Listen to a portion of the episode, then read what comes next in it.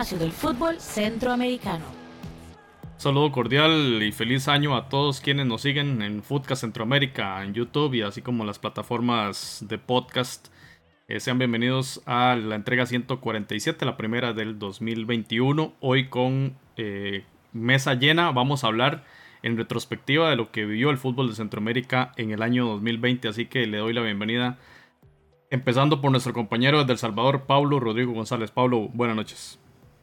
Hola José, Randall, Jonathan, feliz año, qué placer verlos nuevamente. Un saludo desde Ciudad Capital, acá en San Salvador. La verdad es que es un privilegio poder compartir nuevamente en un nuevo año con ustedes, con toda la afición de Centroamérica. Así que esperamos que este año esté lleno de mucho fútbol, de muchas alegrías, para con sus equipos y sobre todo mucha salud. Así que un placer, José. Pablo, su usuario de Twitter para que lo puedan referenciar ahí los seguidores, los usuarios de YouTube. Pablo Rodrigo 10, así estamos ahí en Twitter para que conversemos de fútbol, de, de series, etcétera, etcétera. De, de, todo, de todo. Bueno, uno que no tiene Twitter es Randall Sánchez, que se ha negado y nos cuesta, nos cuesta convencerlo. Randall, buenas noches y feliz año. Ahí estamos haciéndonos los difíciles. Feliz año, José, feliz año, Jonathan, Pablito. Un abrazo desde aquí, de Aguasarcas de San Carlos, Costa Rica. Eh, deseándole a todos los amigos y amigas de Centroamérica que este año 2021 sea de, éxitos y de mejora y que en cuanto al fútbol, que es lo que nos gusta a nosotros también sea de crecimiento. Entonces, aquí emocionados de empezar año nuevo con el paso del fútbol centroamericano. Jonathan, buenas noches. Eh, para que lo sigan a Jonathan en Taco de Jara en, en Twitter. Eh, Hola José, hola Randall, hola Pablo, un gran saludo a todos y también para la gente que, se une a la transmisión. El primer episodio del 2021, un, un año que esperemos tenga un poco más de tranquilidad, aunque visto los últimos acontecimientos a nivel internacional, pues eh, puede ser un otro año bastante, bastante extraño. Sí, empezó muy 2020. No la llamé, Jonathan. Empezó muy 2020 este, este 2021. Un saludo a Uriel que ya, ya nos está saludando ahí en el chat. Y compañeros, bueno, entonces vamos a hablar de lo que vivimos este atropelladísimo 2020 que a pesar de todo lo que, lo que experimentamos como países, se disputaron competiciones, algunos campeonatos no se hicieron. Vamos a hablar un poco de eso. En otros episodios, en lo que viene, vamos ya a hablar obviamente de entrar en materia de este 2021 que tiene eliminatoria mundialista, que tiene Liga de Campeones y todo lo que hemos vivido. Pero entramos para mm, hacer eh, un repaso de este año. Un año complicado en que desde marzo ya los, nuestros países empezaron a llegar a confinamientos por el tema del COVID-19, cosa que truncó absolutamente la mayoría de torneos, con excepción de, del torneo de la Liga Primera en Nicaragua, ¿verdad? Que veíamos con mucha sorpresa que seguían la competición incluso con, con público y, lograron terminarla. Lograron eh, terminar esta competición y en el caso costarricense, que regresó bastante tarde, si no me equivoco, cerca del mes de julio, pero únicamente esas dos ligas lograron terminar el torneo del primer semestre. Y eh, entonces conversemos un poquito de esto, ¿verdad? Porque afectó la, las ligas eh, domésticas afectó obviamente, como lo veíamos con Pablo a inicio de año, el tema de, bueno, los jugadores mismos, ¿verdad? Como trabajadores de, los, de sus clubes que no, no recibían pago, que algunos tuvieron que buscar otros trabajos, ¿verdad? Eh, la dificultad de las instituciones para devengar los salarios y demás. Entonces, eh, un poquito entremos en, esa, eh, en ese repaso de, de, lo que, de lo que afectó el COVID, especialmente en ese primer semestre en el fútbol de Centroamérica. No sé si empezamos con Pablo, tal vez para que hagamos una reflexión de ese tema y cómo afectó en El Salvador, especialmente, Pablo. Y la verdad es que eh, afecta y seguirá afectando probablemente, José, porque como bien decía Jonathan, esperamos que, pues yo esperaba al menos que a partir de, enero de este año las cosas empezaran a normalizarse, digámoslo así, eh, paulatinamente. Estamos todavía, por lo menos acá en el país, y seguramente eh, en otros países de nuestros hermanos centroamericanos será igual.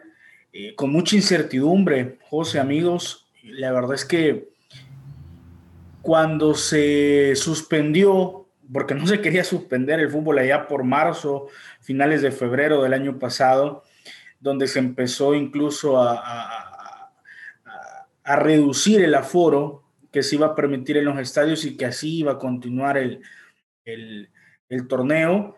Luego definitivamente se, se, se, paralizó todo el país, obviamente los eventos deportivos de igual manera, y al final se llegó a un acuerdo junto con, con la federación, con los jugadores, de tomando en cuenta el hecho de que no iba a haber público para este nuevo campeonato, porque es un nuevo campeonato totalmente. El, el anterior, el, el, el, perdón, el clausura 2020 quedó suspendido, quedó desierto.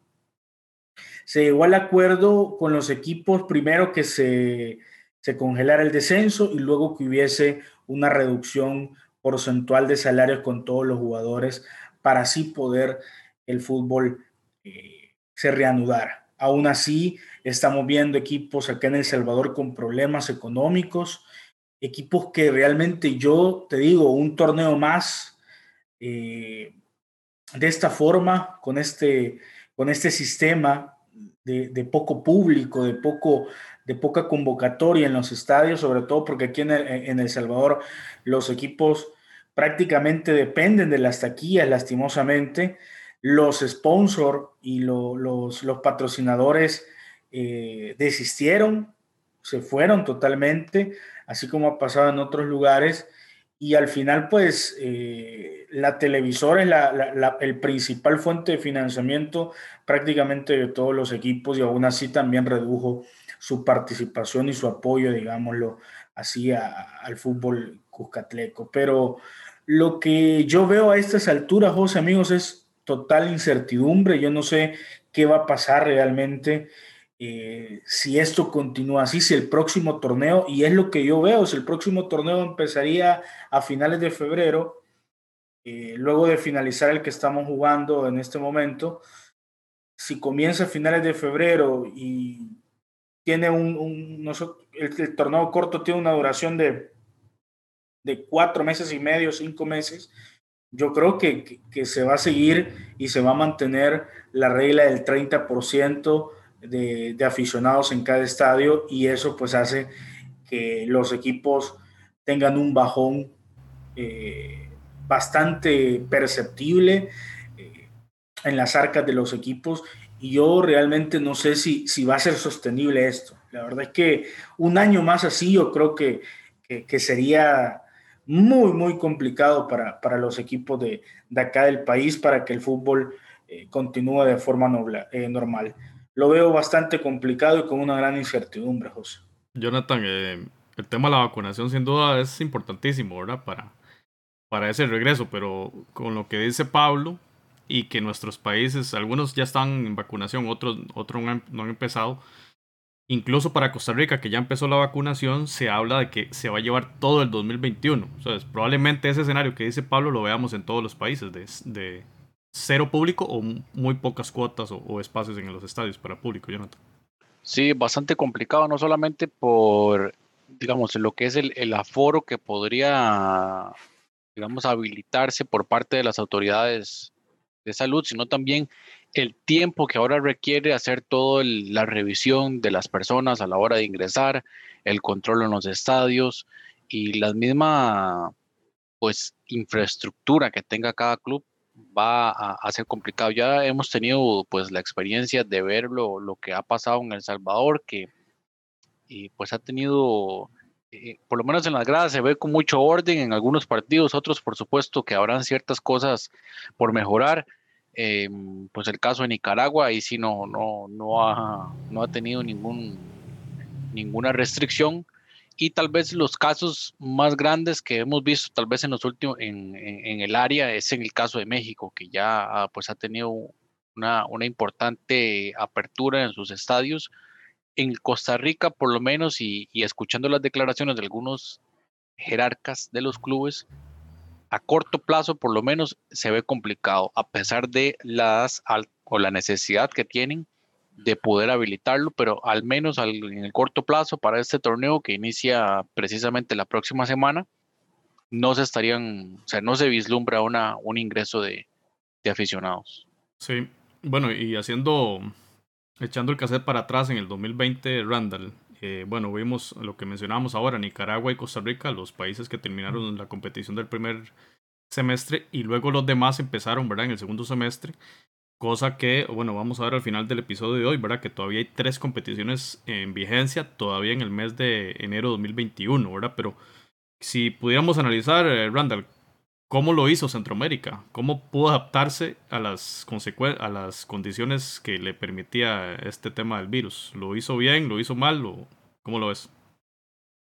Eh, bueno, es, es, complicado emitir un criterio global porque creo que cada, cada país y cada contexto lo desarrolló de su manera. Por ejemplo, ya lo mencionaste, es el caso de Nicaragua. Nicaragua prácticamente eh, siguió de, de, manera, de manera eh, continua y con su campeonato tomaron, son los que tomaron sus medidas y, lograron concluir. Les alcanzó para iniciar el segundo torneo que recién finalizó también. Eh, en Costa Rica sí, que es el caso más cercano, digamos, sí, sí, sí suspendieron en, su momento y, y, y, y tuvimos que cerca de uno o dos meses sin torneo, si no me equivoco, y, y creo que hubo una muy buena coordinación con el Ministerio de Salud para poder por lo menos reanudar el, el, el campeonato de, de, clausura, ¿verdad? Clausura fue el primero, es el primero, es el clausura y apertura, el de clausura, y, y llevarlo que, digamos, eh, apenas, apenas con algunas complicaciones, como los famosos casos que hubo con Limón FC, ¿verdad? De que jugadores abrazaban y que no llegaban con, sus, con sus mascarillas, pero poco a poco se fueron adaptando. Ya el segundo torneo, el, del campeonato en Costa Rica, por ejemplo, eh, sí, sí, sí fue más planificado, se, se, se, inició el formato del, de grupos, se hicieron menos partidos, se dejó más espacio entre los, entre los, entre los, entre los partidos, ya no se jugaba como el torneo que se ganó miércoles, domingo, miércoles, sino que se jugaba el fin de semana precisamente para dar espacio y sí afectaba mucho porque eh, los casos eh, seguían apareciendo, o sea, los equipos en ningún momento, la, bueno, la gran mayoría, por no decir todos, presentaron casos COVID, entonces eso, eso retrasaba el campeonato del campeonato, pero por dicha, digamos, logró, logró salirse porque no hubo final. En el resto de Centroamérica, eh, desde, la perspectiva que veo, yo también creo que sí tomaron medidas un poco más, más seguras, decidieron mejoras esperar, ver a ver cómo evolucionaban los casos de, por ejemplo, de Nicaragua, Costa Rica, que eran los que, los que habían llevado, y inclusive muchos de los formatos que se hicieron en, Centroamérica se, fueron muy parecidos, se trabajó a, nivel de grupos. Grupos.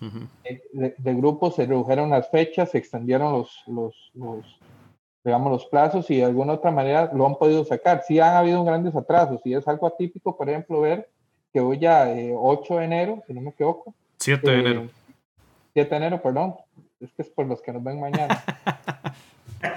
ya, que hoy 7 de enero todavía no haya finalizado el campeonato. Y que ya queriendo que sea viernes, Randall. Que por supuesto, y el cuerpo lo va a saber. Y, y por ejemplo, es sorprendente todavía ver, por ejemplo, que en Honduras eh, la, todavía está pendiente la gran final donde espera el maratón y en Guatemala igual, o sea, se va a terminar al final de mes. Entonces ha sido realmente muy difícil evaluar desde la distancia, ver cómo lo han manejado, porque yo creo que todas las ligas han sido muy cuidadosas, creo que muy cuidadosas, y no les ha importado, por ejemplo, los plazos que tanto se ha extendido con tal de que el campeonato se desarrolle y, con todas las medidas. Hubo eh, modificaciones al reglamento en casi todos los países, probablemente, y coordinación con los ministerios o las autoridades sanitarias, y hubo eh, cambios en los formatos también, que como lo indica Randall. Y, y, bueno, y también esto afectó, por supuesto, la eliminatoria que debió empezar eh, el año pasado en el, a mediados de año o en el mes de septiembre, porque hubo varias, varios cambios. Esta, este formato, el que resulta, el que vamos a tener a partir de marzo, fue como la tercera de las modificaciones, la segunda o tercera de las modificaciones.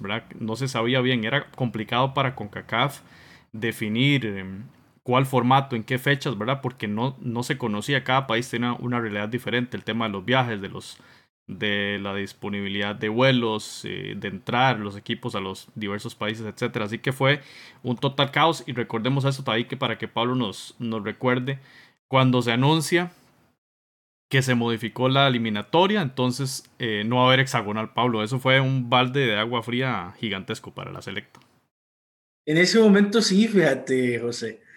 Le hemos hablado acá que en ese momento eh, el, el imperio CONCACAF, el imperio CONCACAF, eh, de un tajo de un día para otro, prácticamente, bueno, no, seguramente no fue un día para otro esa decisión. Sin embargo, cuando vieron que, en el ranking y el método que, que habían escogido para, para colocar a las elecciones en, en, fase de clasificación era un poco polémico, estando Canadá ahí en vilo, estaba haciendo pues las cosas un poco, un poco bien. Eh, lo cambió, lo cambió y afectó a equipos, bueno, al, afectado principal eh, en ese momento fue El Salvador que tenía prácticamente asegurada eh, su posición en la hexagonal final y, ahora tiene que ganarse un lugar en, la, octagonal jugando con, los demás, con los demás equipos que prácticamente ya estaban eliminados, digámoslo así, de, del hexagonal que daba tres boletos directos y solo iban a, a la otra fase donde daba apenas medio boleto para jugar un repechaje. Sin embargo, a pesar de que en ese momento estábamos un poco molestos acá en el país, eh, prensa, afición, hoy pues yo creo que por el nivel que, estamos mostrando, por este, este parón, este año inusual que tuvimos, yo creo que le, le vino bien le vino bien no clasificar directa, le va a ir bien, me parece, no clasificar directamente a El Salvador y tener que disputar partidos contra los rivales que aparecen eh, ahí en pantalla, eh, que son realmente, por lo que hemos visto, por lo que vimos en el último amistoso con esa goleada ante Estados Unidos, son los rivales a los que le podemos ganar. Si hoy jugamos contra un Honduras, una Costa Rica, un, una Panamá inclusive, yo creo que, que, no logramos ni siquiera eh, competir dignamente. esa es la realidad que, que, que, tiene la selecta en este momento. Hay una polémica porque la federación luego de este desastre ya estaba buscando eh, negociar con De los Cobos y rescindir el contrato. De los Cobos no quiere renunciar, quiere que se le, se le respete el contrato que firmó, que restan prácticamente dos años de aquí hasta final de, 2022. Entonces no hay, no hay, no está la liquidez, no, hay, no está la plata para poder rescindir el contrato. Así que lo que parece y lo que va a tocar es que el mexicano siga al frente de la selección y pues encomendarnos a quien nos tengamos encomendar para poder pasar ese grupo, porque yo creo que, que hoy por hoy eh, la selección eh, ha bajado muchísimo de nivel y la selecta pues más incertidumbre que, que cualquier cosa, José. Gracias, Pablo. Pues saludamos a Eddie, saludamos a René y a Félix. Félix nos deja una pregunta ahí sobre la selección de Guatemala. Ahorita la vamos a ver cuando hablemos de las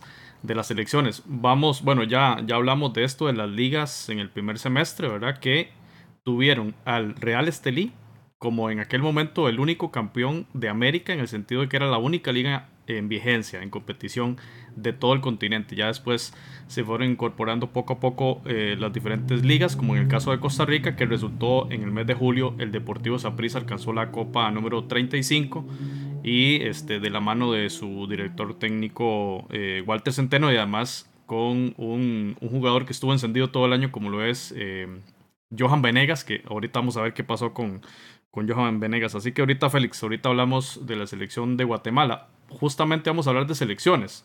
Y aquí, este, compañeros, eh, cuando ahora Pablo menciona lo de, lo de la pandemia, ¿verdad? Y, y esta decisión de la CONCACAF Panamá que venía en un infierno desde el año pasado por el tema del, ranking, ¿verdad? Y, estar excluido del hexagonal, cambia el formato y decide eh, contratar a Thomas Christensen.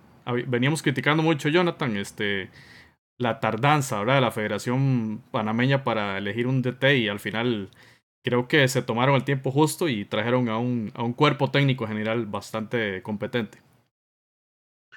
Sí, y usted lo acaba de decir muy bien, un cuerpo técnico, porque es un equipo de trabajo que viene a, desempeñar un, digamos, un proyecto desde la parte de, en este caso, la selección mayor, pero que en algún momento va a implicar también selecciones menores, aunque todo ese tema está de momento en pausa hasta nuevo aviso, porque ya con CACAF y FIFA avisaron los torneos sub-20, sub-17, chao. Lo que tenemos ahorita es sub-23, entonces la mayor es lo que ha venido Christensen, no sin antes muchas críticas. En Panamá tuvo muchas críticas de parte de ciertos sectores de la afición, ciertos sectores mediáticos que tenían, por supuesto, desconfianza, lo desconocían, desconocían el trabajo de él y eso, por supuesto, siempre genera eh, desconfianza. Pero poco a poco ha ido ganándose, pues, eh, adeptos, diría yo, aunque sí hay que detallar esa derrota bastante fuerte contra los Estados Unidos, que parecía que lo que había, lo que había ganado a lo largo del año lo termina perdiendo en ese amistoso, porque termina, digamos, con, con un sinsabor. Y, por ejemplo, mucha gente le reclamaba que no iba a los estadios, casi no estaba en Panamá, pasaba en España. Bueno, yo creo que eso, ese tipo de cosas ya el público y la prensa debe entender que hay otras maneras de darle seguimiento a los jugadores y también en este momento la base de la selección mayor de Panamá se encuentra jugando en el extranjero y es donde Christiansen va, va a tener bastante, bastante que hacer, bastante trabajo. Bueno, y una selección panameña que es de las que más exporta en Centroamérica, ¿verdad? Así que a ponerle mucho ojo a esa selección. Y aquí Randall, la otra noticia, ¿verdad? La llegada de Juan Vita a la selección nicaragüense, que ahí debutó con buenos resultados ante Guate y ante, y ante Honduras, ¿verdad? Este, también se hablaba de, de, la llegada de, algunos, de algunas figuras, incluso del fútbol de México, pero resulta este exjugador y, y bueno, alguien desconocido para la mayoría de Centroamérica, pero llegó y ha hecho de momento un buen trabajo para, para el azul y blanco, Randall. Sí, fue interesante porque recuerdo cuando nos reunimos con el compañero eh, Camilo Velázquez de Fútbol Nica, no, no, no le tenía mucha expectativa a este muchacho Juan Vita, principalmente porque no es, eh, no tenía un, un, un, currículum realmente muy, muy, muy grande o muy para tomar una selección. Eh, y prácticamente era una incógnita, creo que solo había tenido prácticamente experiencia en Panamá, si no me equivoco, como, Costa del como, este. como, ajá, como director técnico. Sin embargo, los, los dos partidos que vimos, porque en podcast vemos los partidos de Centroamérica, eh, el partido contra Honduras, que quedaron 1-1 en Comayagua, fue un, realmente un, un, aunque podemos decir, la cancha no ayudó mucho y, y tal vez para un equipo que, que iba, digamos, dar eh, prioridad a defender, tal vez se le podía hacer más fácil, pero aún así, con un hombre menos, se le sostuvieron el partido de Honduras hasta prácticamente el último minuto donde le, donde lo empataron. Y también lo vi contra Guatemala y contra Guatemala en, ya en Ciudad de, de Managua. El, el, partido también creo que lo, Nicaragua lo planteó bastante bien, con una base de jugadores del Real Esteli principalmente. Entonces creo que la ventaja de tener un técnico joven, que creo que es el caso que le puede estar pasando a Panamá también, es que de alguna u otra manera esa falta de experiencia tal vez que pueden tener otros técnicos, digamos, con más cartel lo puede, lo puede subsanar con, con trabajo y también con factor sorpresa. Entonces yo creo que eso, como lo ha hecho también un poco Marina Villatoro en, en, Guatemala, ¿verdad? Que su juventud le ha permitido también traer conocimientos frescos. Entonces, eh, ahora en Nicaragua, después de que prácticamente la, la veíamos como que iba a participar en esta eliminatoria, posiblemente puede, puede hacer una, una buena ronda de grupos y, y no sé si la alcanzará para clasificar, pero yo creo que eh, después de la salida de Henry Duarte, que por muchos años fue el capo de la selección nicaragüense, eh, dar este cambio y este giro, yo creo que puede, pueden dar algunas esperanzas para el fútbol del país vecino, para que de alguna u otra manera eh, puedan iniciar un nuevo proceso, porque lo que hemos visto ya de sus clubes a nivel de, de Centroamérica, cómo, cómo han competido, creemos que el fútbol Nicaragua tiene muchas posibilidades de seguir creciendo. Entonces vamos a ver cómo, cómo se plantea eso a nivel de selección. Interesante porque entonces el fútbol regresa tipo agosto y el fútbol de selecciones se regresa a finales de septiembre. Algunas selecciones aprovecharon esa, último, eh, esa última mitad de ventana, digamos, de septiembre. Costa Rica no jugó en México, recordemos que tenía el partido, Guatemala es la que toma el partido, pero sí Costa Rica plantea un doble enfrentamiento contra Panamá en el Estadio Nacional en San José, doble eh, victoria panameña, que daba cuenta de ese buen trabajo que está haciendo el cuerpo técnico liderado por Christiansen y con una selección llena de talento, un talento que demuestra una, un recambio generacional muy bueno que quizá de las, de las elecciones en Centroamérica que mejor lo está haciendo en ese recambio, porque todas, digamos, llegaron a, a, una fase en la que sus generaciones ya estaban en sus últimos años, digamos, de, de alto rendimiento y un 0-1 por doble, ¿verdad? En, septiembre, en octubre, perdón, eh, y con goles de, de Ayarza, ¿verdad? Jugador del Cienciano, que daban cuenta también de, ese crecimiento panameño y que le trajo una serie de críticas enormes al trabajo que, que estaba haciendo Ronald González en Costa Rica que le llevó, recordemos, conferencias de prensa bastante álgidas, eh, casi que lo que nos preocupaba más acá en Footcast era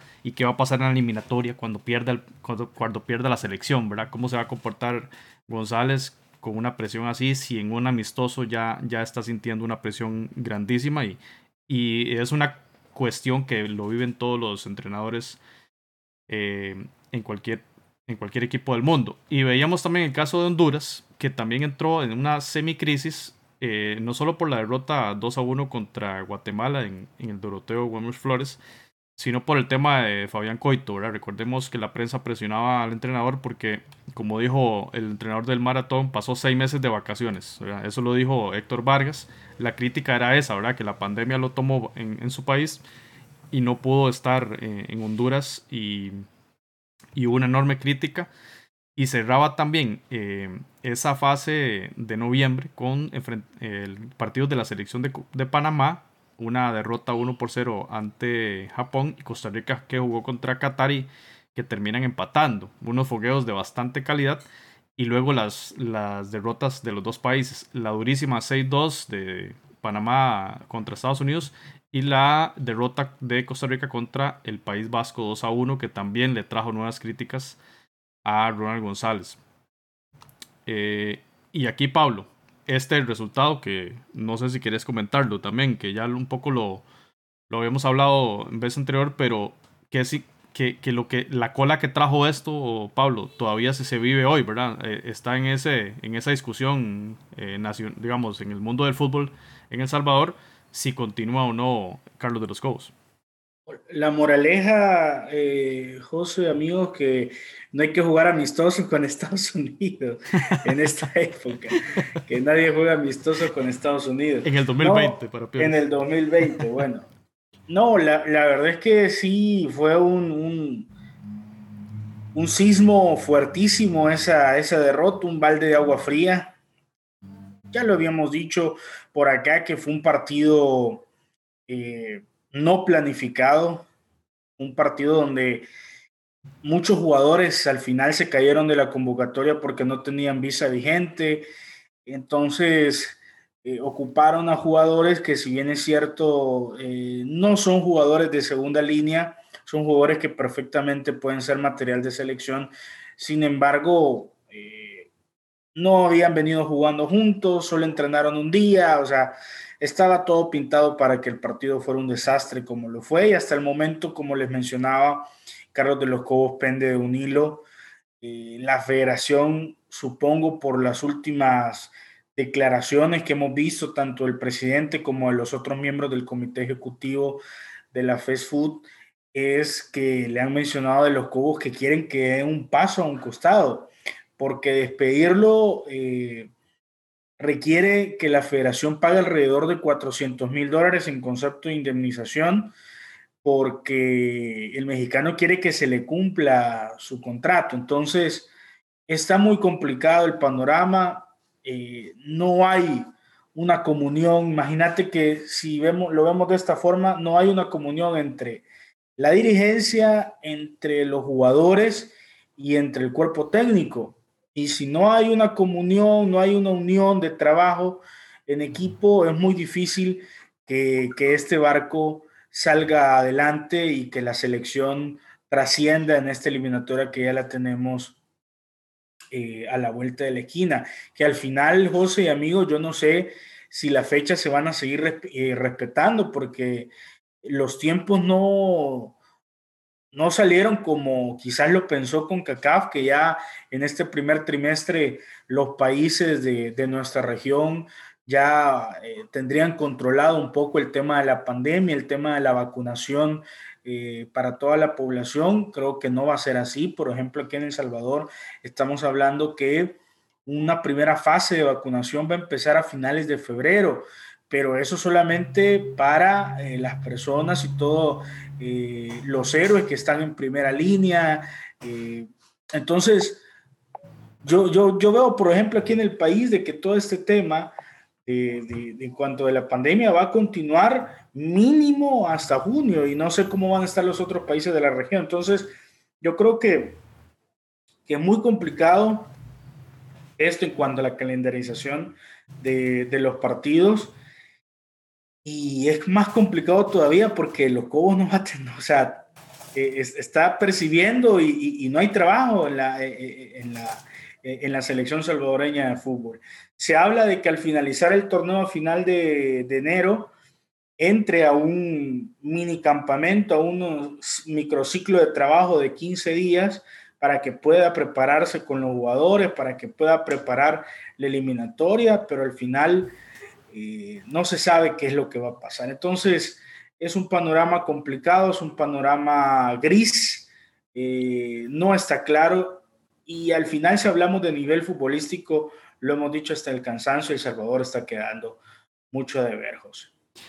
Eh, Jonathan, eh, bueno, eso que dice Pablo creo que aplica para todos los países y, y como lo dijo antes, fuera de micrófonos, tres torneos se van a jugar en el 2021 súmele a eso Liga con CACAF, súmele a eso em, la eliminatoria, Copa Oro.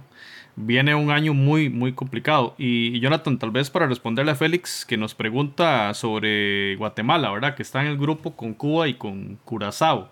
Si dará la sorpresa, ¿qué opinan? Dice Félix, Jonathan. Bueno, ya hemos comentado un poco, pues las expectativas con Guatemala son muy altas. Sabemos que el trabajo de Amarini y Villatoro y también el, cuerpo técnico mexicano que ha estado detrás de, la, preparación de la selección chapina, pues ha venido haciendo las cosas bien, pero hay un tema muy importante que es Curazao. Curazao que podríamos decirlo que actualmente tiene que estar ahí entre las mejores selecciones de CONCACAF hoy por hoy, digamos 2019, 2020. Y, y, eso es lo que, lo que lamentablemente el sorteo no le favorece ¿Cómo va a llegar Curazao? No lo sabemos, porque han tenido evidentemente muchas complicaciones para, para hacer eh, partidos amistosos e incluso para, para el trabajo de, de Gus Hiddink al mando de, la selección de Curazao.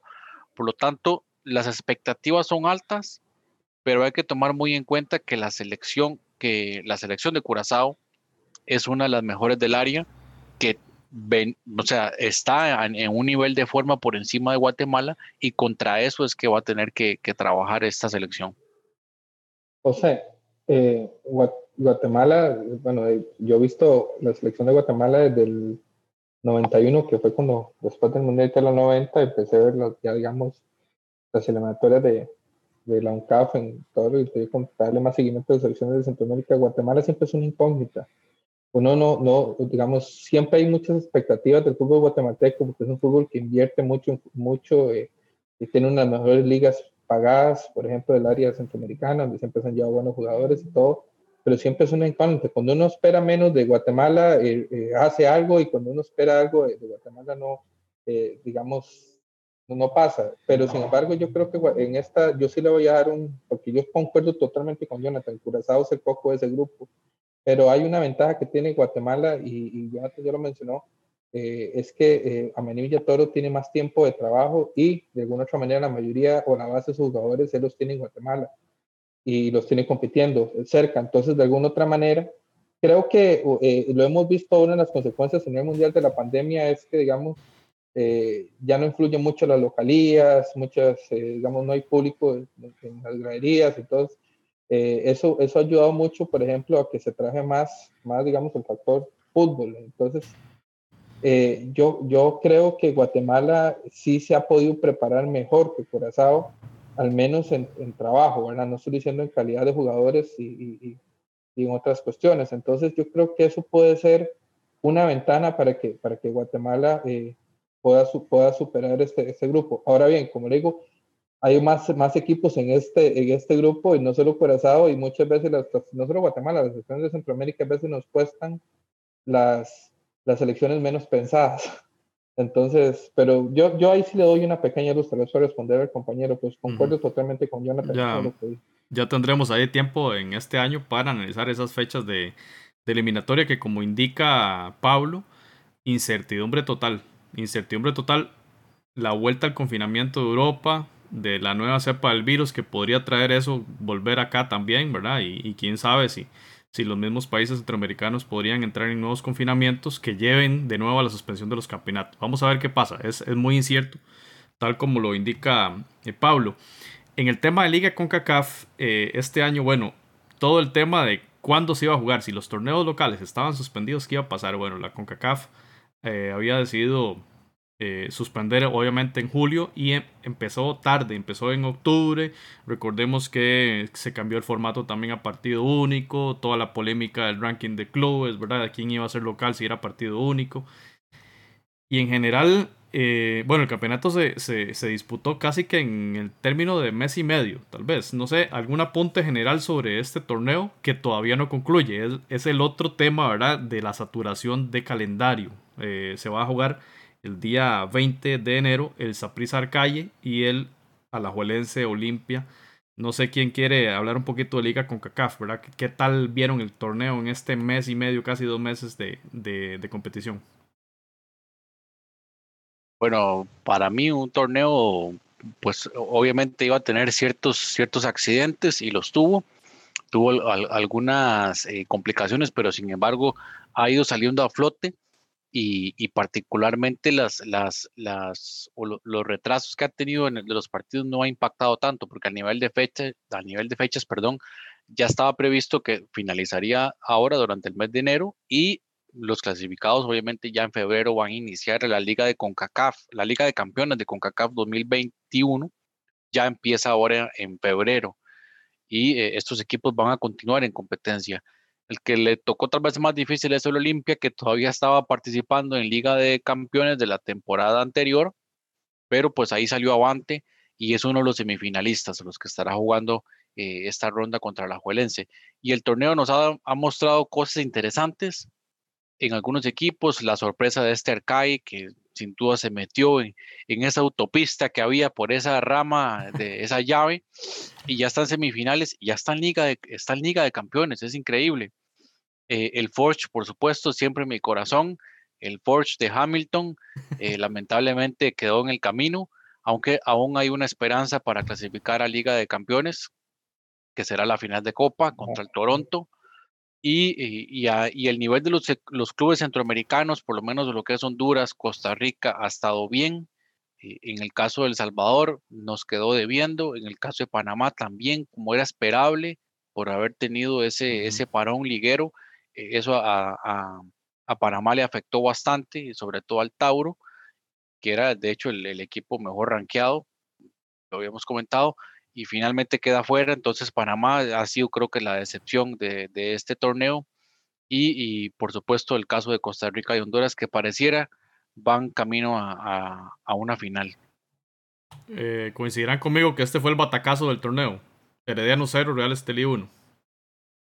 Sí, totalmente. Eh, bueno, nosotros en Footcast habíamos hablado de la, de la posibilidad de que tenía el Real Estelí de competir la Herediano, pero realmente creo que inclusive en las fichitas, creo que es salvo. Yo creo que Jonathan sí votó por el Estelí, si no me equivoco. Sí, yo sí. póker. obviamente no, hablemos de las fichitas.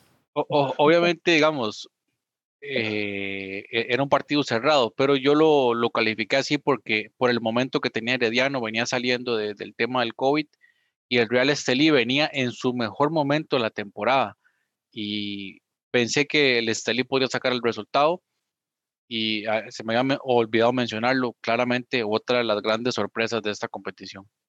A mí, a mí, a mí el resultado me, me sorprendió bastante eh, creo que porque, digamos, Herediano es un equipo que inclusive en las semifinales del, del, Campeonato de Costa Rica eh, prácticamente humilló al Saprissa, que era el equipo, digamos, que es el equipo más temido, o, digamos, de los que representan a Costa Rica fuera de las fronteras. Y aún así, digamos, Herediano lo, lo pasó. Entonces yo creo que sí fue, fue, un, fue, un, fue una, yo creo que más que sorpresa fue una, una, bonita, eh, una bonita experiencia de demostrar, por ejemplo, y, aquí voy a tratar de englobar un poco más lo, lo comentario de Jonathan de la Liga con CACAF, que, que, esta Liga con CACAF fue muy atípica porque uno esperaba una, una competencia donde algunas otras fuerzas de países más tradicionales como Guatemala o El Salvador y Panamá pudieran dar más la competencia, pero en cambio surge eh, en Nicaragua, porque no olvidemos que el Managua también elimina el Paz y eso creo que también es, es, es, es eso, es importante de mencionar. Entonces, hay un resurgimiento o del, fútbol nicaragüense que toca, toca la puerta y dice, mira, aquí estamos nosotros y queremos ponernos al nivel de los demás equipos de, fútbol de Centroamérica. Entonces, creo que la victoria del Real Estelí viene a, confirmar eso contra Herediano. No le va bien con Alajuela y la salva contra el Motagua y logra, digamos, consolidar el buen momento de este, de este equipo. Y luego vino el partido histórico la ronda de penales, 36 penales lanzados entre Motagua y Comunicaciones. Eh, ¿Se acuerda, Pablo? Interminable. interminable. Ya todos nos queríamos ir a acosar de semana y seguían tirando penales. Los pobres argentinos de ESPN ya eran como las 2 de la mañana en Buenos Aires. Ya no sabían qué hacer, pero fíjate que solo para, para, para comentar un poco, el hecho de, lo inusual que fue también este torneo a un solo partido.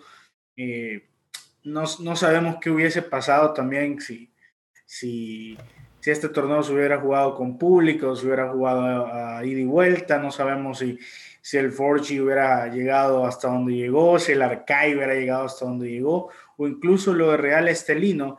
Pero bueno, al final pasó así y la historia no la podés cambiar yo creo que ese, a manera de conclusión para lo que se viene, ese Olimpia alajuelense final adelantada por lo que hemos visto, por ser el campeón por fin nuevamente de Costa Rica y luego pues el Olimpia que, que me parece que va a estar en la gran final contra Maratón la próxima semana, ya tiene básicamente eh, ganada la eh, una de las semifinales ante, ante el Motagua, que creo que junto con Alianza fueron los dos equipos, eh, yo creo que, y, Herediano, los, equipos pues que, que, se esperaba más de ellos y que, y que decepcionaron. Así que esa prisa pues con todo el respeto del Arcai, creo que va a estar en la final y sería pues interesante ver una, una final Saprisa alajuelense, una final de Saprisa alajuelense, porque yo le daba la, la, fichita, yo le ponía la fichita al Olimpia, el cuadro Catracho, pero yo creo que, que esta seguidilla de partidos, no sé qué tanto lo va, lo, va a llegar físicamente el cuadro Catracho a esta semifinal, aunque todos sabemos pues que el jugador hondureño por su genética eh, se sobrepone a cualquier, a cualquier instancia, a cualquier clima, etcétera, así que no se sabe también de pronóstico reservado, para mí es una final adelantada esa semifinal, pero sería también bastante interesante ver una final tica, casi como ver una final Santos Palmeiras en Copa Libertadores. Ah, bueno esa final. Bueno, ya hablaremos de Liga con CACAF en estas semanas, ¿verdad? Porque ya recordemos, el 20 ya son las semis el mismo día.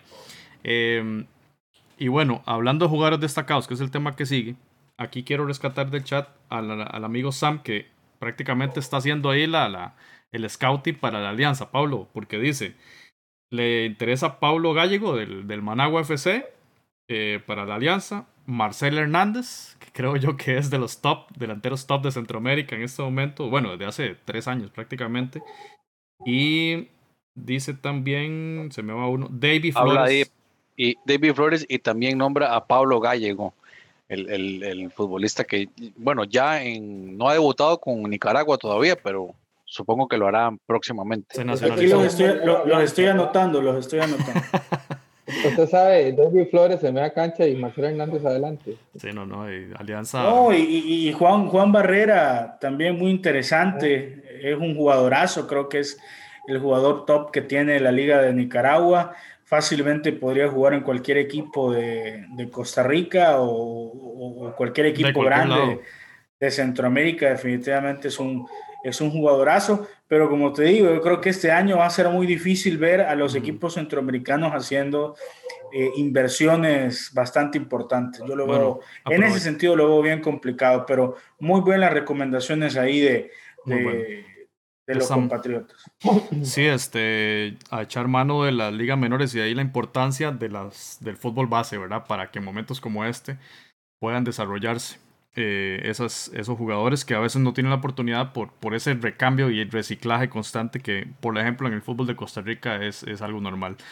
Pasamos a jugadores destacados y ustedes ahí en el chat nos van a mencionar algunos que no, se nos hayan ido. Empezando por el regreso del Cádiz a la primera división de España. Y bueno, la portada de marca para mí es, es para guardarla, ¿verdad? Por la referencia al Mágico González. Y ahí tenemos en la M, ahí está el famoso Choco Lozano, que, eh, bueno, ha pasado ya por Barcelona, por Girona y ahora en el Cádiz y ahí está jugando primera división en España, élite del fútbol del mundo.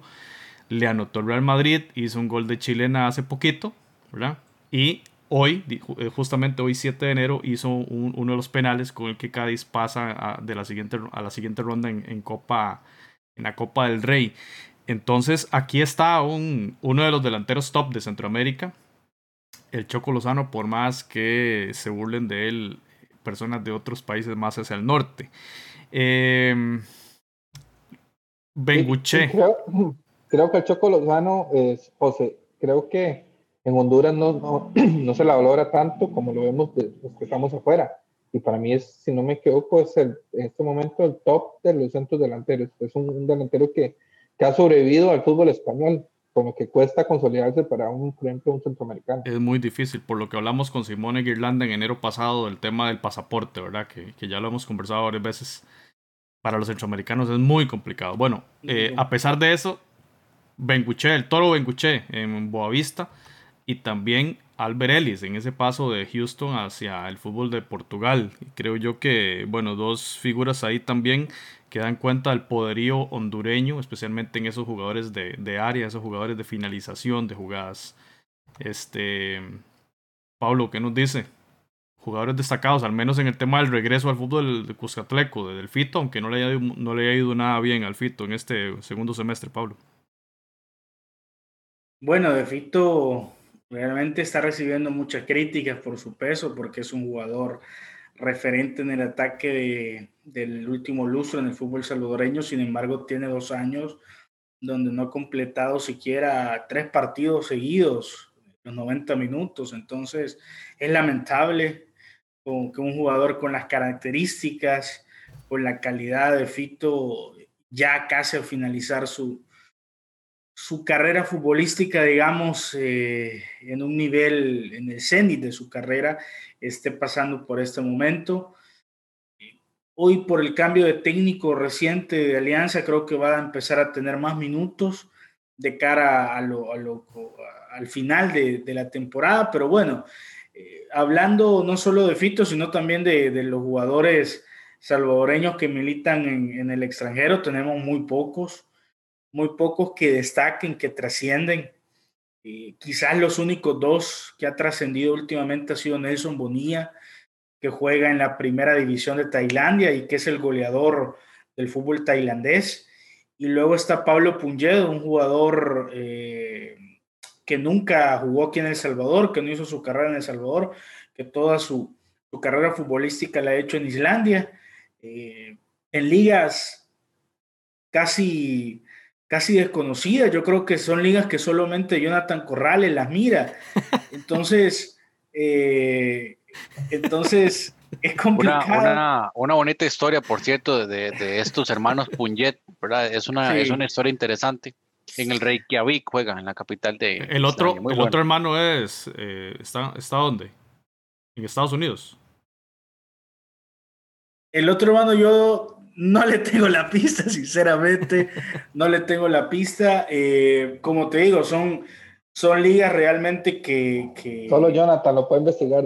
Que son muy complicadas porque mientras en Panamá, en Costa Rica, jugadores de Panamá, de Costa Rica, de Honduras, están en primeras de, Sudamérica, están en primeras divisiones de ligas eh, más o menos top, entre el, el top 5, top 10 de Europa y pues eh, los salvadoreños muy, muy difícilmente se, se están logrando posicionar. Hace poco eh, el Bolívar de, de, Bolivia, un histórico del, de, del fútbol eh, boliviano, acaba de finalizar contrato con, con, el defensor Roberto Domínguez, uno de los pocos jugadores que, que está jugando en ligas importantes acá en América Latina. Y luego pues hay, hay otro par de jugadores, Darwin Serén, eh, Andrés el Ruso Flores, que están en, Houston y en, y en Portland Timbers, pero que tienen pocos minutos de juego. Y ya no decir el tema de Oscar Serén. Oscar Serén eh, todo, ha perdido prácticamente casi 12 meses sin jugar, no se sabe dónde va a jugar. Se fue de Alianza para fichar por un equipo de segunda de España, de tercera de España y, y hasta el momento no sabemos qué va a pasar. Pablo, así en, eh, en segundos. Nada más rápidamente, el otro puñete de Nicaragua, que está en la selección de Nicaragua, este Renato. así en breves segundos, Pablo, eh, ¿cuántos años más de carrera le quedan al Fito? Y si lo ves jugando eliminatoria con la selecta ahora en, en estos meses. Mira, Fito tiene 32, va para 32 años yo creo que al primer nivel no sabemos, realmente no hay jugadores, esa frase típica, no hay jugadores viejos y jóvenes, sino jugadores buenos y malos. Fito es un gran jugador, eh, es con una calidad totalmente exquisita que no se, no, no se ve comúnmente, regularmente aquí en el, en, el, en el Salvador. Pero yo esperaría que si el técnico de los Cobos tiene este material humano, este elemento, yo creo que no, no se va a privar de él. Así que definitivamente Fito va a ser llamado a la selección, esté pasado de peso o no esté pasado de peso. Bueno, agradecemos a los... Pero, esto del de que está pasado de peso viene hablándose hace varios meses. sí, algo, debe, pasar, algo debe pasar, algo debe pasar. O sea, no sé si es un tema de, de genética, de... Eh, si descuido del jugador, mala alimentación, no sé, pero es, es complicado que llevemos ya meses, casi años hablando del sobrepeso de, de Fito Zelaya. Bueno, vamos a seguir viendo más jugadores y agradecemos a, Eddie Bonilla ahí, que también nos ha dado una, una lista. Algunos de esos jugadores, Eddie, están en, en los jugadores que hemos visto o que vamos a ver. Y Monkey Gamer dice que ni con ni con las esferas del dragón puede llevarse la alianza a, a, David, Flores. Que está bueno el chiste. hace, poco, por, por, ejemplo, hace poco, eh, hace dos días había una noticia de que un equipo costarricense se iba a llevar a Juan Barrera.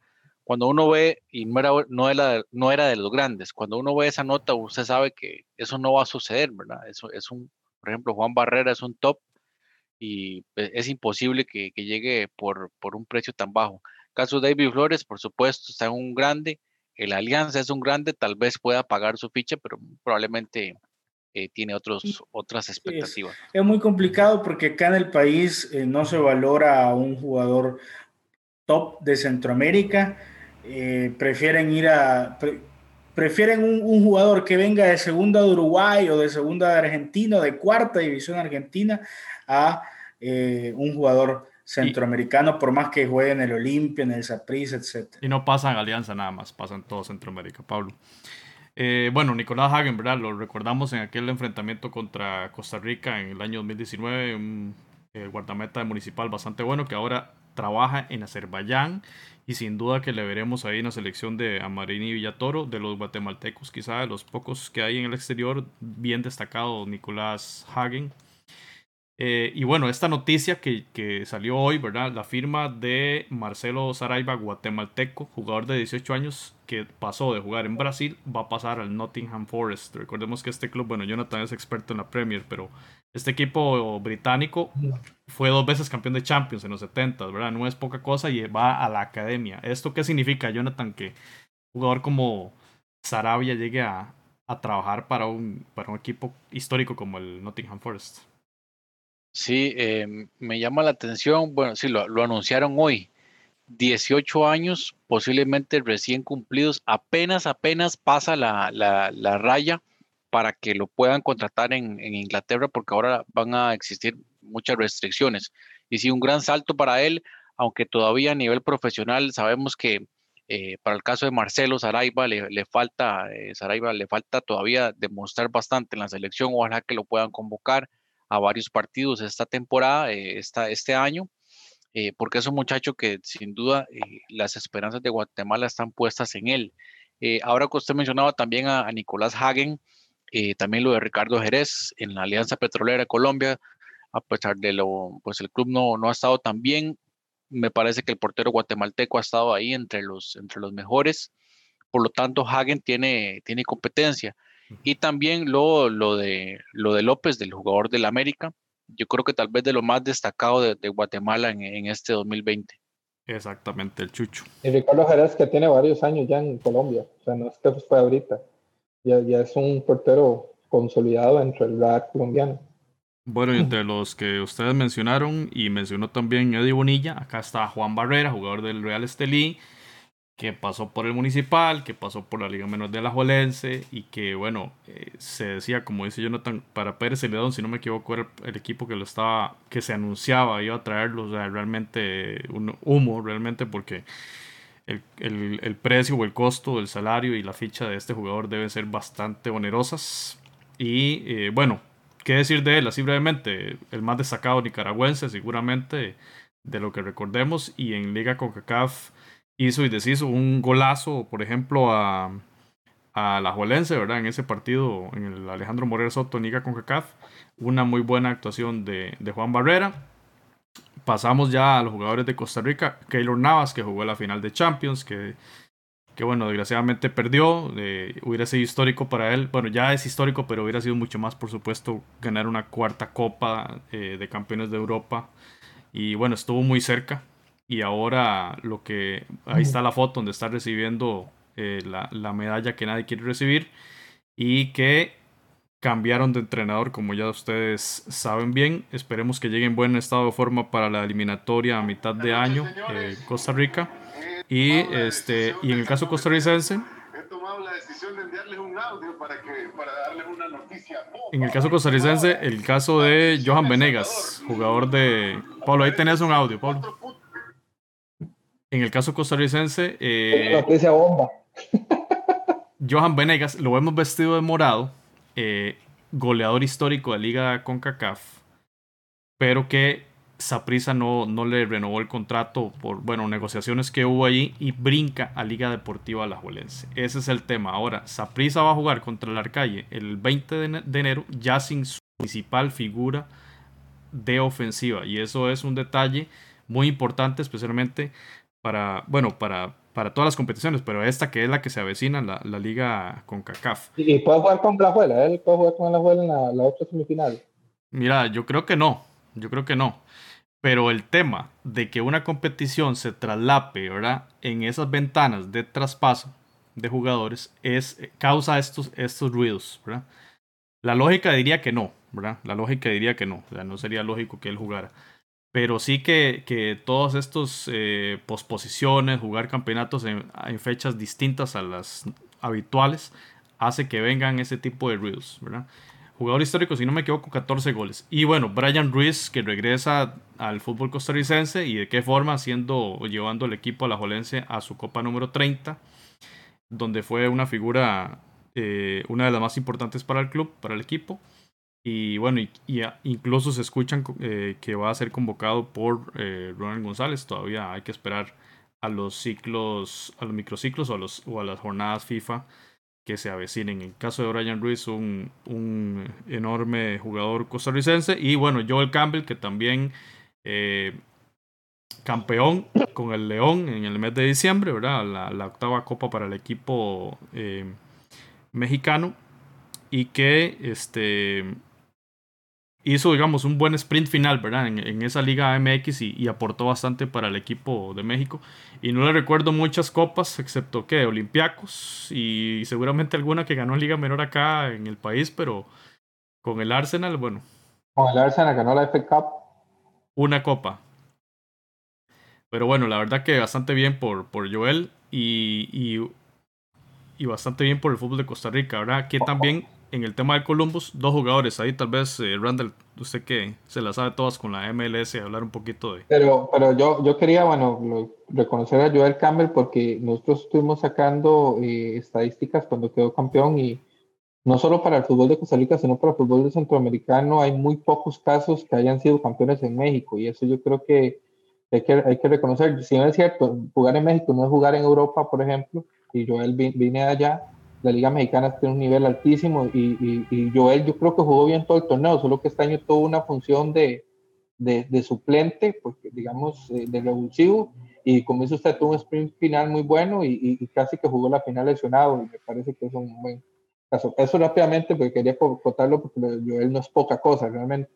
Y lo del Columbus Crew, eh, sí, una, eh, Luis Díaz, eh, uno de los jugadores, digamos, que han sido la sorpresa en el fútbol de Costa Rica, digamos, en, el, en este pasado reciente, un chico de 22 años, si no me equivoco, 23 años, por ahí debe andar, todavía juega con la selección olímpica y, creo que tuvo una, una, una, función muy destacada en un club que es histórico en la MLS, que es el Columbus Crew, que lo quisieron vender este club para este año, se logró mantener la afición, lo sostuvo consiguieron un nuevo dueño y Luis Díaz se consolidó ahí eh, a la par de, jugadores de mucha eh, calidad como eh, Nagler, si no me equivoco, Salararian y, el, y, Sardes, el centro delantero norteamericano, y, él, digamos, se, mantuvo ahí. Y Waylon Francis, el otro costarricense que estuvo en este club, eh, fue, fue, suplente todo el torneo, estuvo lesionado, ahora no le han renovado el contrato, ahora se volvieron a renovar y jugó en los últimos minutos. Interesante. yo, pensé que no, lo iban a renovar. Y con un gran técnico, porque Caleb Porter es un técnico formador, es un técnico con, con, perfil formativo, que ya estuvo en selecciones juveniles de Estados Unidos, así que está muy bien entrenado el Columbus Crew y parte de, de esta, de este campeonato es, es por obra de él. Eh, el portero Curazao, el portero Curazao Room juega, juega allí o jugaba. Sí, es el portero. el muy bueno. Es el titular. Bueno, ahí para también el compañero de, de Guatemala ahora para darse, digamos, idea de, de, cuál es el rival al que se van a enfrentar. Que, bueno, mucha gente menosprecia y, bueno, aquí venimos diciendo hasta el cansancio del, del nivel alto que está llegando el equipo, los equipos del Caribe. Y es un portero, un portero con mucha personalidad, muy seguro en el área y, juega muy bien con los pies. Ahí hemos interactuado con él, por cierto, en Twitter es bastante activo Ahí, ahí pueden mandarle mensajes, es, es, un, es un chavalazo. Perfecto. Y bueno, eh, chavalazo goleador Gabriel Torres, panameño del Independiente del Valle. Bueno, pertenece a la Universidad de Chile, fue cedido préstamo al equipo ecuatoriano. Hizo, según estas cuentas, 16 goles en liga y 4 goles en Copa Libertadores. Eh, regresa a U de Chile y hay rumores de que U de Chile no lo va a aceptar en su planilla, sino que lo va a ceder al Emelec, el otro equipo ecuatoriano también. Eh, pero aquí, junto al Choco Lozano, este es el otro delantero top de eh, Centroamérica. Pero mira, eh, hay, hay, que decirlo para mí, con todo respeto, yo, yo por eso les caigo mal a, los hermanos centroamericanos. No, pero con todo respeto, Gabriel Gómez es, es Gabriel Torres, perdón, es, es, un, es un buen jugador, pero también está rodeado de, de un equipazo. El Independiente del Valle es, es un equipazo, le faltó suerte ahí contra Nacional. Hoy creo que estuviera, probablemente hubiera jugado cuartos de final contra River y quién, quién quita y que estuviéramos viéndolo en semifinales contra Palmeiras, jugando en Copa Libertadores. Está rodeado de un equipazo y por eso también eh, ha hecho muchísimos goles. Pero bueno, el hecho de que de que eh, lo tenga en cuenta un Emelec, que también es uno de los equipos grandes de Ecuador. Aparte del fútbol ecuatoriano, es muy competitivo, hay muy buenos partidos en, el fútbol ecuatoriano, pero eh, para mí también parte del éxito de Gabriel Torres es que se haya posicionado en, este, eh, en, estos, en estas ligas y eh, esté actualmente en uno de los equipos que mejor juega el fútbol, no solo en Ecuador, sino también en Sudamérica, que está haciendo incluso muy bien las cosas a nivel de sub-20. Pero bien, por, por, Gabriel, eh, por, por Gabriel Torres y por todo el fútbol panameño, que ya lo hemos dicho, ha colocado a muchos jugadores tanto en Sudamérica como en Estados Unidos y en Europa. Ahí está el otro jugador panameño, Abdiel Ayarza, que le acaba de renovar contrato el, el Cienciano, el equipo de Cusco. Así que también el jugador que hizo sufrir bastante a la selección de Costa Rica en aquellos enfrentamientos en octubre, pero un buen jugador en media cancha que tiene llegada, tiene profundidad y bueno, excelente por él también que le hayan renovado el contrato en Perú. Otro, otro grande de Perú que ahora está en segunda división, el, el Cienciano, me parece, y que pues está luchando ahí. Está jugando, está jugando ahí por ascender. Bueno, eso ha sido. Y bueno, algunos que se nos quedaban allí, que mencionó Eddie, de otros jugadores. Em, pero básicamente esos son los que, los que tenemos ahí en referencia. Algunos que mencionaron ustedes también. Jugadores destacados en el 2020. Esperamos que en el 2021 haya muchas otras nuevas figuras. Que, que este tema de los de la poca capacidad, digamos, de los clubes para pagar salarios o, traer fichajes del exterior permita que nuevas figuras puedan, puedan salir, como lo hizo, por ejemplo, eh, a la Juelense, ¿verdad? Que, que, echó mano a sus ligas menores y ahí tiene 3, 4 nuevas figuras que inclusive lograron el, campeonato. Pero hablemos de, esos campeonatos, empezando por Nicaragua, los, los, en este segundo semestre, ¿verdad? Que ya las ligas todas están jugando. El Real Estelí entonces con ese eh, cuarto título al hilo. No es poca cosa, un proyecto muy, muy ganador del, del norte de Nicaragua. Y ahí las figuras de, de Barrera, eh, Rodríguez, eh, y recordamos a Henry García haciendo, haciendo locuras en la cancha, tanto con contra Herediano como contra Honduras con la, con la selección. Así que un, un buen proyecto deportivo del que hemos hablado bastante, que todos los equipos de Centroamérica deberían estudiar el modelo que tiene el Real Estelí y ver qué pueden aprender allí, qué pueden replicar o adaptar en función de las realidades eh, que tienen. En el caso costarricense, Liga Deportiva Alajuelense, luego de una sequía desde 2013, logra su título número 30. La, ya venció, logró desaparecer el famoso fantasma de la 29 y logró en ese 2 a 0 global contra un buen herediano eh, obtener ese título ahí de la mano con Brian Ruiz y la experiencia de Álvaro Saurio o jugadores como eh, Adolfo Machado, el panameño. Eh, y, y, Anthony, eh, perdón, este López, Alex López eh, de Honduras también. Así pues Solo falta el Cartaguito y se acaban todas las mufas en el fútbol costarricense. Bueno, Cartaguito estuvo cerca de eliminar a la Jolense, de ganarle esas semis. Y bueno, ustedes vieron la conferencia de prensa de, de Walter. Los, los, árbitros nos eliminaron, pero lo, lo, pasado ya hay que dejarlo ahí en el pasado. Pero se está reforzando bien porque se llevaron a, a Roger Rojas, el hondureño, demostró en Costa Rica ser un goleador, no solo en Honduras, y ahora se llevó un, jugador de, David Ramírez que, ha sido legionario y que viene presidente de Saprissa. Vamos a ver esa delantera, da miedo. Probablemente se vaya Marcel, ¿verdad? Que todavía no se sabe, pero eh, es probable que se vaya Marcel. Si no se va Marcel, igual siguen siendo muy fuertes. Eh, si se va Marcel, siguen siendo muy fuertes por eso. Pero no para la alianza, ¿no? Como lo pidieron ahora, sí. Vamos a ver, hay toda una nebulosa sobre este jugador. Y bueno, y el CAI, el CAI campeón eh, en Panamá. Eh, a pesar de, no sé, Jonathan, un, mal año para Omar Brownie, porque bueno, empezó en San Carlos y el tema de la pandemia hizo que se fuera de acá. Sí, el, mejor, tal vez el, por poco, pero el mejor equipo de, de, Panamá en este torneo casi relámpago y una final interesante, también un poquito polémica ahí en la final, pero al final de cuentas hay que aceptar que eh, los vikingos fueron mejores en este torneo. Felicitar también el trabajo que, está haciendo el, entrenador venezolano que está al mando de, los vikingos. Y con jugadores interesantes, José Fajardo, bueno, y ahora ya también va a emigrar a otro fútbol, pero pues sigue siendo un equipo competitivo que estará en la próxima edición también de, de Liga CONCACAF. Y así las cosas, de momento, al hacer 7 de enero de 2021, tenemos tres campeones del torneo del segundo semestre de 2020. CAI, Alajuelense y Real Estelí. En Honduras están en la final de liguilla para determinar un, el, contrincante del maratón. Va ganando Olimpia, le ganó ayer 6, 1-3 eh, al Motagua. Eh, el domingo se juega a las 4 de la tarde el partido de vuelta. Vamos a ver qué pasa ahí. Como dice este Pablo, probablemente Olimpia entonces pase. Bueno, hay que ver. Eh, en fútbol todo puede suceder. Y eh, esperar esa gran final contra el maratón.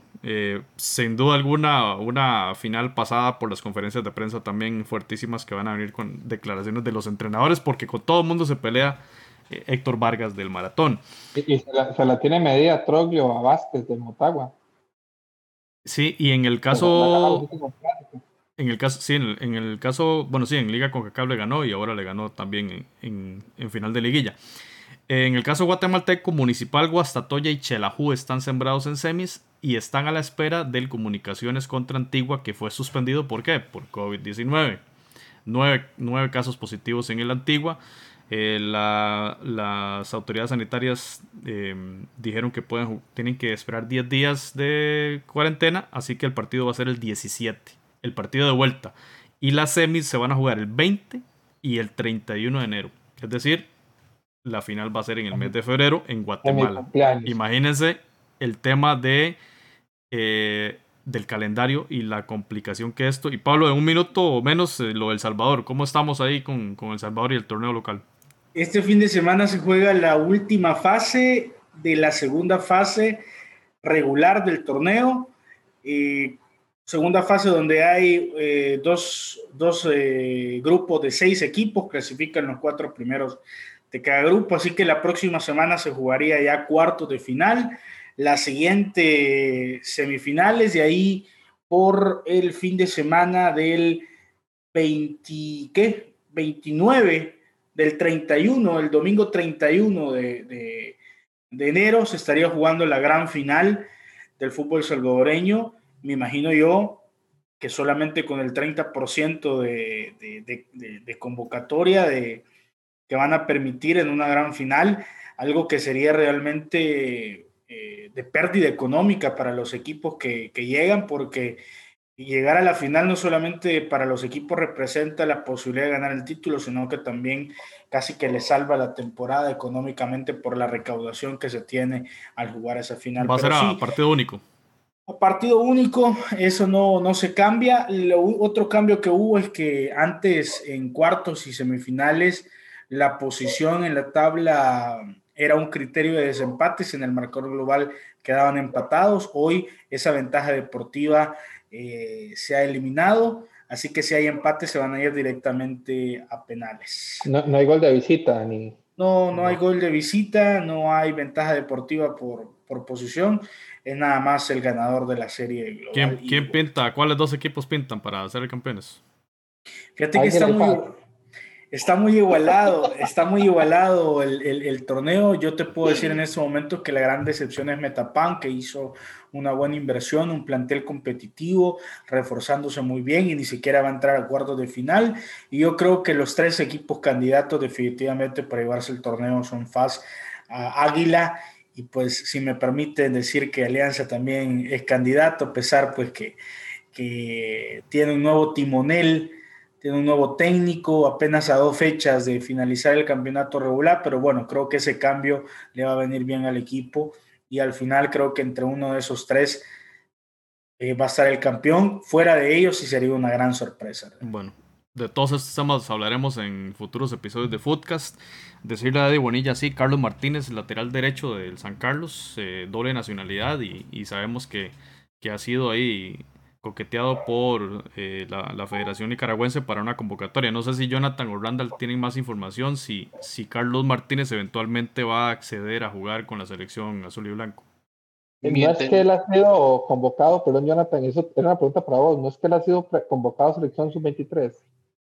Sí, él ya ha sido convocado para sub-20 y también para procesos sub-23 de Costa Rica. Eventualmente, pues aún tiene chance de jugar con Nicaragua. Mi entendimiento es que va a, continuar el proceso con Costa Rica.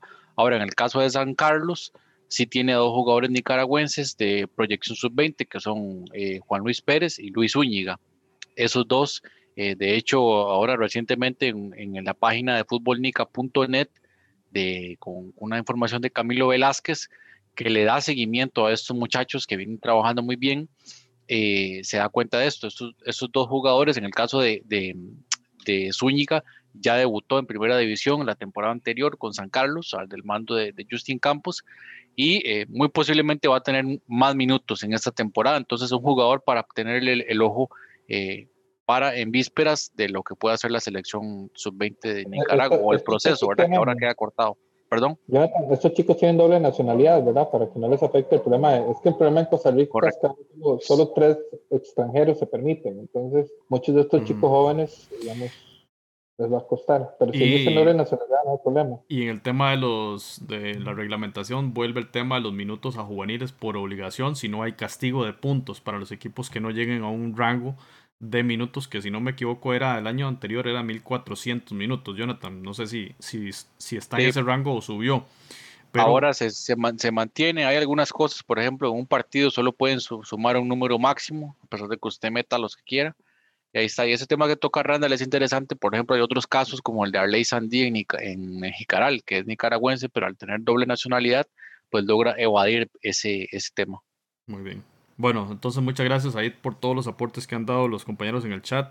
Y queremos cerrar con, obviamente, un año de en que nos abandonó uno de los jugadores más grandes de la historia, como lo fue Diego Armando Maradona. Bueno, que lo, lo veíamos y, y cómo el mundo del fútbol se rindió, ¿verdad? A, los pies de Maradona y, hubo homenajes, creo yo que hasta en los partidos de barrio, eh, Pablo, sé que era tan, tan fiel seguidor del, del 10, eh, un homenaje como, como debió ser. definitivamente que fue el impacto en, materia futbolística del año pasado, eh, Diego Armando Maradona, para mí, junto con Pelé y Messi, los tres jugadores más importantes de la historia del fútbol. Ahí cada quien que elija quién es mejor que quién. Para mí los tres son fuera de serie, pero pues Dieguito partió y, al final, a pesar de todo lo que él representaba eh, a nivel personal, que eso pues que le quede, que le quede a él, pero en cuanto a materia futbolística, yo creo que es un fuera de serie y que al final quien lo disfrutó, quien lo vio en vivo, definitivamente se debe haber, se, haber quedado con, con, muchos, muchos recuerdos, con mucho fútbol y, yo pienso que, que, no hay palabras para describir lo que, lo que Maradona representaba, no solo en la Argentina, es increíble todo lo que se vivió en Argentina en esos días y lo que se está viviendo, sino también para todo el fútbol. Yo no recuerdo realmente a alguien que le han hecho un homenaje global luego de, fallecido y eso demuestra lo que representaba Maradona en la historia de, este deporte. Que el estadio en una ciudad de Italia le ponga el nombre de Maradona. Eh, eh, bueno, no sé si ya vieron Rompan Todo, la, la, serie documental de Netflix sobre el rock latinoamericano. Eh, no se habla de Maradona allí, pero se habla de, esa crisis política con, entre Inglaterra y Argentina por el tema de las Islas Malvinas. Eso es un buen contexto para entender cómo la figura Maradona irrumpe cuando, cuando hace esos dos goles contra Inglaterra y, se siente una especie de libertador, si se quiere, llevado a la cancha futbolística. Y eso, digamos, encumbra a Maradona mucho más allá de la cancha de fútbol y va más allá de la pasión y el nacionalismo argentino. Bueno, compañeros, eh, ha sido un placer conversar hoy. Esto fue un 2020 muy atropellado y ojalá que este año sea muy diferente, con, buenos partidos, que se jueguen la eliminatoria y, bueno, buenos, buenos deseos para, para todo el mundo. ¿Qué esperan ustedes de este 2021, compañeros, ya para cerrar? Bueno, eh, yo, yo soy optimista, o sea, yo pienso que, que independientemente si las cosas continúan, digamos, eh, por unos meses más eh, la situación, ya la, digamos, lo hemos visto ahora, un poco de cambio cultural en la sociedad, entonces eh, creo que ya nos adaptamos y creo que el fútbol lo está haciendo también.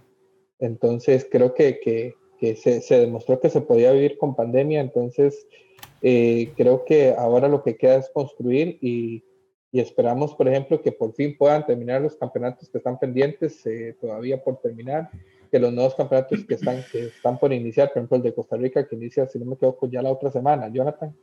Eh, entonces, entonces, ya podamos, por ejemplo, eh, también seguir disfrutando del deporte que, a ver, del fútbol, independientemente de lo cuestionado y lo criticado que ha podido ser, principalmente por, por, por, por por, por la condición, digamos, de violencia muchas veces que genera fuera de las canchas y toda la cuestión, o el fanatismo que se puede tener casi religioso, pero el fútbol ha sido eh, un distractor en estas situaciones de, de, crisis. Eh, hemos, hemos, gracias a, que hemos podido ver fútbol eh, por televisión y, y, hemos podido de alguna otra manera poder sobrellevar esta situación que está afectando de manera global. Entonces yo espero que el 2021 sea un año bueno para, para Centroamérica en general, como costarricense espero que lo vaya bien a Costa Rica también, como Pablo le esperará que lo vaya bien a El Salvador y los amigos de Guatemala, Honduras, pero que sigamos produciendo jugadores, que sigamos produciendo, que sigamos sosteniendo nuestros equipos, que sigamos apoyando nuestras ligas y nuestras selecciones y creamos y, y comencemos a creer un poco más en el talento que se produce en este istmo porque creo que Centroamérica es un crisol de culturas y es un crisol de, de futbolistas y eh, es súper amplio y, creo que, que, va a ser un 2021 donde, donde van a venir cosas buenas. Jonathan, muchas gracias. No, no, gracias a ustedes y sí, esperando este, este año ver cómo se van a desarrollar las cosas. Ojalá que los controles puedan servir para que los torneos se, se desarrollen, porque está muy cargado. Ya vemos que ahora en el mes de enero hay liga con CACAF, y termina la Copa Libertadores para que lo siguen. En febrero ya tenemos Mundial de Clubes. En marzo empieza la eliminatoria. Entonces yo creo que no, no, no hay, no, no, no va a faltar el fútbol en este año y ojalá que pueda transcurrir pues conforme el calendario. Ya no voy a utilizar la otra palabra normalidad, sino más bien conforme el calendario.